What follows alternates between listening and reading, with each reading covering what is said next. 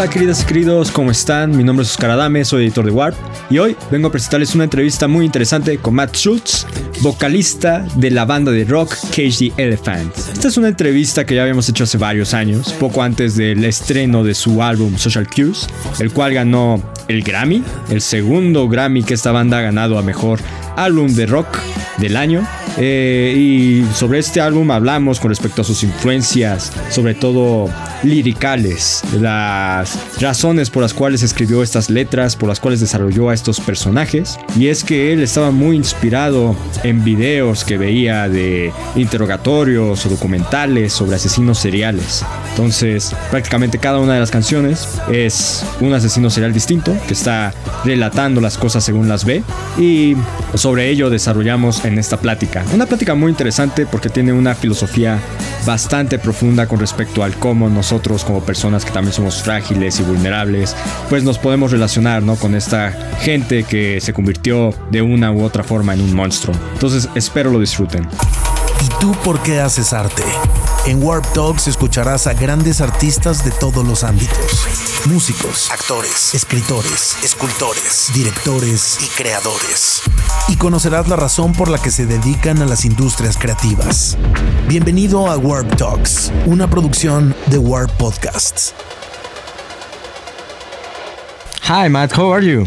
Good, how are you? Hey, I'm fine, thanks. Hey, congratulations for these new tracks. I have liked both of them very much. Oh, thank you very much. I appreciate that. Yeah. Hey, I have read that you uh, like start to develop a character to make like this record a concept one. So I want to know like if you would need to describe this character, how would you describe it? Um, well, I, I would say it's probably a series of characters, really. Mm-hmm. Um, I think that it's it's important to create like a central focus um, on the a vehicle which you can tell the story mm-hmm. and stick to that. Um, then you don't get lost in this whole thing of trying to sound poetic for the sake of poetry. But I think life in itself is um, is already poetic, and so that um, if you kind of find a vehicle or a character to explore, a lot of that stuff comes out naturally. Mm-hmm. But I feel like for myself at that time making the record, there were a lot of notes of guilt. Um, feelings of guilt, feelings of redemption. Um, there were times of grief and healing. There was. It's interesting because with sadness there's joy, right? So there was like this bright sadness that was present, present, and I was just trying to find characters that would embody that thing. And so, I, I, what I related a lot to, honestly, was was criminals. Um, because I would watch these documentaries um, where there were many times candid interviews with criminals and sometimes people who committed heinous crimes. Sure. And um, and I found that that I I, I, re- I related very much in that there were times that my conscience was heavy with guilt. You know what I mean? Not not necessarily like say if I was watching something on a murder, not necessarily committing a murder, but where could I really like kind of draw the line? What the what the difference is only decisions that were made, you know, and those kinds of things. And so I um I, I thought it was interesting that not only could I relate with someone who may have committed murder, but also like them, that I could find likable qualities, uh-huh. as well as even even somebody who has committed heinous crimes not only could be likable but be lovable and relatable. And so I thought this was really interesting. And um, but as people were constantly curating our lives and presenting ourselves, and inwardly we're, we present ourselves as lovable, likable, or whatever it is the being that we want to present, but inwardly we feel like monsters, and we and we hold this heavy guilt. or some almost like we're uh, carrying out this uh, fiction of our own lives, and somehow somebody's going to figure it out, or like we're hiding something. Mm-hmm, sure. That's not. And um, I thought it was an interesting place to kind of set the narrative and play because I, I felt that it was something that we could all relate to. Otherwise, um, you know, films based on these kinds of stories would never be made. They're compelling stories because we, we, we relate to them. Do you think that maybe you have like bring some kind of empathy in your storytellings for for the killers in in your songs? I think an empathy not only identified with killers or criminals, but just in a feeling of guilt in general, I would say. Mm-hmm. Absolutely. It's in a lot of the songs. Yeah, I think that it's like kind of healing to find yourself like the worst of yourself in others and try also to canalize it through through your eyes, your knowledge of what maybe your your evil, the the shadow of you could think if you like give it any more presence. Do you think that you have like this ability to heal from the bad things that you have like happiness in, in your life with with these documentaries and these interviews? Yeah, I think that the best characters are based on personal experience. Whenever you're writing a piece, uh, yeah, whenever you're creating fiction, and, and I always think with these characters, to, to call them fiction fictional is like to sell it short because in part they're very um, literal, but yeah, these fictional characters they're best when they're based on some actual experience, and then you know you want to. Uh, yeah, to relate. You have the liberty to to create whatever you want to out of it, but yeah, I think that's really important. Do you know uh, about the shadow of Carl Jung? This theory of this man who say that you could only be mature when you found the, your the, the worst in you.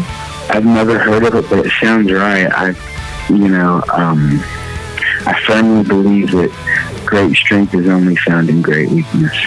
Yeah. Do you believe that maybe you have grown much as a person while dealing with this, and also that you have grown as a musician in this record? Yeah, for sure. And I think that um, life has so many different notes and shades of emotion, and and all these different elements affect our growth. That's why I really feel like I love this this phrase, a bright sadness, because it's like I think we all carry that. You know, to call something just dark would be to not acknowledge all the joy, and to call something just happy is not to acknowledge the realness of and the, the humility that comes with uh, deep grief.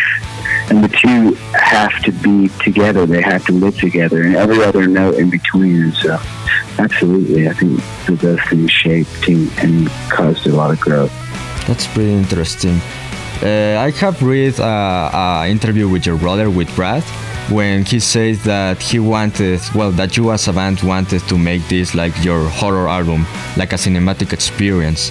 And he said that you first wanted to make like a kind of a movie but that did, didn't come out. So i want to know like if you have any like ideas to make like this concert more like a performative art experience. You maybe will come out to the to the festivals to the concerts um, interpreting your the character on the album for, for certain i think that all these characters are different ah, there are perspectives. Different. Of, yeah, I think all these characters are, are different perspectives of personality or shadows or shades of personality. Um, kind of like getting more familiar with myself through it. So I could imagine that any one of those characters could pop out at any time at this time. I, you might call me crazy, but um, I'm just kind of allowing them to exist as they are. Right. So they definitely will be part of the performance. But it's like really, really hard. I thought that you made only one character, but it's really like difficult for a person to have like the ability to give voice to a lot of, of persons in her in his inner uh, how do you say artistic interests. So do you deal uh, with one of these characters? Does someone of them were like very difficult to, to work with? Um, yeah, some some are more easily handled, and some cause a lot of destruction. but I think that I feel like I, I no, I know that they all they all exist in, in the same space, mm-hmm. but it's different levels of acceptance of different hues of your own self, you know? And so they represent um, probably more reactions to circumstances. There's behavioral patterns and things, reactions, and so those embody each different character, and they have different character characteristics. It's really it's been really cool to um, watch these which did people you, come out of me. For last, I want to know like which point of view, which song do you think is the darkest of this album and why? I couldn't say the darkest because I I really don't perceive them as dark. Mm-hmm. I, I perceive them as extremely bright, extremely light. I think that things that um, that are very honest feel heavy because more often than not, it's things we don't want to confront. And that heaviness is easily misinterpreted as darkness. But um, one of the songs that was very was very real for me was "Goodbye." It was very honest and raw. As was "Love's the Only Way." Those two definitely both were very much, um, very much sincere, sincere. Yeah, very sincere. Okay, thank you very much for this interview, Matt. It was a pleasure. Thank you. Yeah, same. Thank you. ¿Y tú por qué haces arte? En Warp Talks escucharás a grandes artistas de todos los ámbitos. Músicos, actores, escritores, escultores, directores y creadores. Y conocerás la razón por la que se dedican a las industrias creativas. Bienvenido a Warp Talks, una producción de Warp Podcasts.